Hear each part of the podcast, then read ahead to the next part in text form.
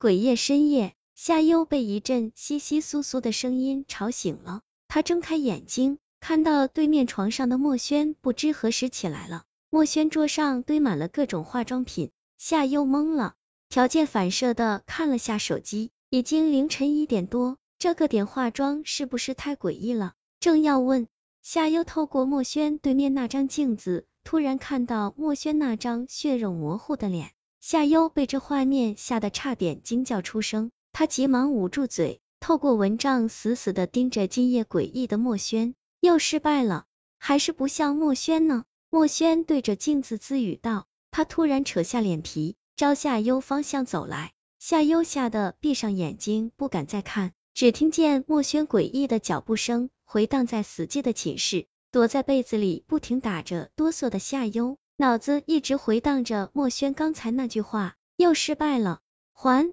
是不像墨轩呢？脚步声突然停止了，夏幽心想，难道自己被发现了？于是他把被子打开一条缝偷看，发现墨轩不见了。这时自己床下传来微弱的声响，他向下望去，书桌上放的那瓶指甲油在黑暗中抖了两下，正闪着诡异的红光。不知是因害怕还是太累，夏优突然被困意席卷，昏睡过去。醒来已经是中午，夏优看到同寝室的张萌和李然死灰的脸色，就知道学校一定出了什么事。墨轩死了，割腕自杀。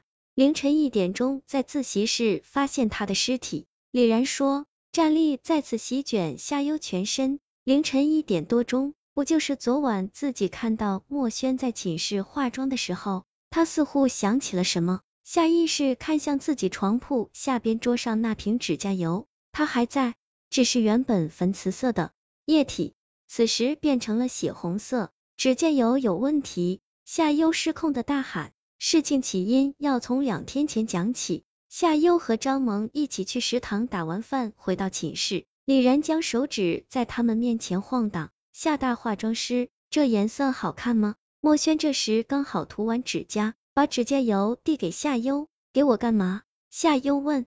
这指甲油不是他的啊，从你桌上拿的，不是你的是谁的？李然笑言，一边满意的瞅着手指。夏优愣了一下，也没多想。平时她也算女生中的化妆达人，也慷慨，只要谁有需要，她的化妆品随便拿去用就是。估计这是哪个女生买了瓶新的指甲油，还给自己的吧。他的床就在寝室门边，平时没事大门都开着，定是那女生路过顺手直接放桌上的。夏幽接过指甲油，突然一阵冷沁到骨髓的寒意席卷全身。这瓶指甲油外形倒是有几分精致，介于陶瓷和玻璃材质的小瓶，凉凉的。他打开瓶盖，是普通的肉粉色，只是瓶身传来的彻骨寒意，又让他打了个哆嗦。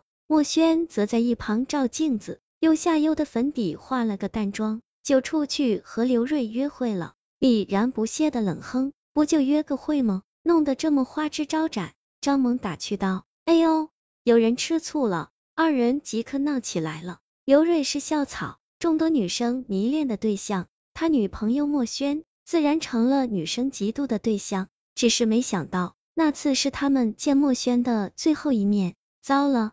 夏幽想起，李然也涂了那瓶指甲油，墨轩已经死了。那下一个，夏幽和张萌同时看向李然，发现他的身体早已抖得不成样子，那瓶变成血红色的指甲油。孤独的倒在夏幽的桌上，发出清脆的声响，像野兽的眼睛，嗤笑着所有人。二传说，难道学校那个传说是真的？张萌若有所思。什么传说？李然和夏优同时问。张萌问夏优，那瓶指甲油到底是不是你的？夏优说，不是啊，我之前以为是哪个同学借用我的指甲油，然后买瓶新的还我，可现在看来。张萌安抚着李然，皱起眉头。魅灵指甲油的故事，我也是听学姐说的。传说在它里边的魅灵会主动找上那些爱美的女生，蛊惑他们沉溺在对美无尽追逐的欲望下，然后吃掉他们的灵魂。也就是说，谁用了魅灵指甲油，谁就会死。一旁惊慌的李然带着哭腔说：“墨轩已经死了。”下一个就是我，我我不想死，怎么办？难道桌上这瓶指甲油真是传说中的魅灵指甲油？三人你看我，我看你，都失了方寸，包括墨轩。原本他们四人就占了年级美女第三分之二，美女必然爱美。若这个传说是真的，诡异的指甲油出现在他们寝室，也就不算诡异了。夏优瞥向那瓶指甲油，突然尖叫。张萌和李然循声望去，同时倒抽一口气，不敢相信自己的眼睛，因为那瓶原本已经血红的指甲油，此刻变成了黑色。传传说红色时。表明魅灵是吃完灵魂处于饱和状态，而黑色表明魅灵饥饿，也就预示着马上要死人。张萌颤抖着道，夏优跌坐在地，死死的盯着那瓶变黑的纸甲油，将那晚看到墨轩在寝室的情形告诉了李然和张萌，两人听了，脸色顿时因恐惧失去血色。啊！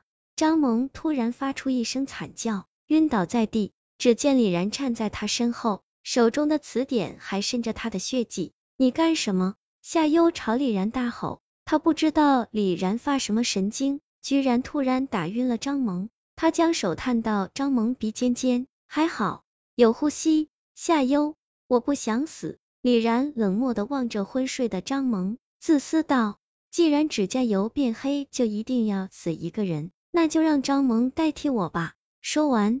李然拿起魅灵指甲油，将它涂在张萌的指甲上。夏优同情的望着可怜的张萌，他被染黑的指甲就像尸斑一样，闪着令人心悸的寒光。李然涂完，站起来冲夏优冷笑：“你最好别阻止我，否则我就告诉所有人，这瓶指甲油是你的。你的化妆品本来就最多，大家再联想到那个传说，肯定会怀疑是你杀了墨轩和张萌。”夏优被唬住，一时竟没了主意。你现在只有一个选择，就是配合我把张萌抬到后山去。他双手也被涂了指甲油，随时会招来魅灵。我想你跟我一样，不想看到他被魅灵吃掉的恐怖画面吧？李然将手搭在夏优肩上，自私的笑，陪我办好这件事情，我就不去乱说。我们还是好姐妹。夏优厌恶的推开李然。只是现在他没有选择，要是警察知道墨轩的死和指甲油有关，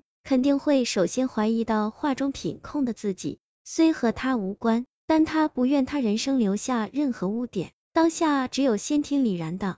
现在是暑假，学生和老师大部分都回家了，而宿管阿姨也鲜少打考勤，毕竟假期上班，谁都会倦怠。所以墨轩的死，除了他们三人，还没人知道。他们把张萌顺利的丢到了后山，任其自生自灭。只是慌乱中心细的夏优注意到，那瓶指甲油仍然是黑色，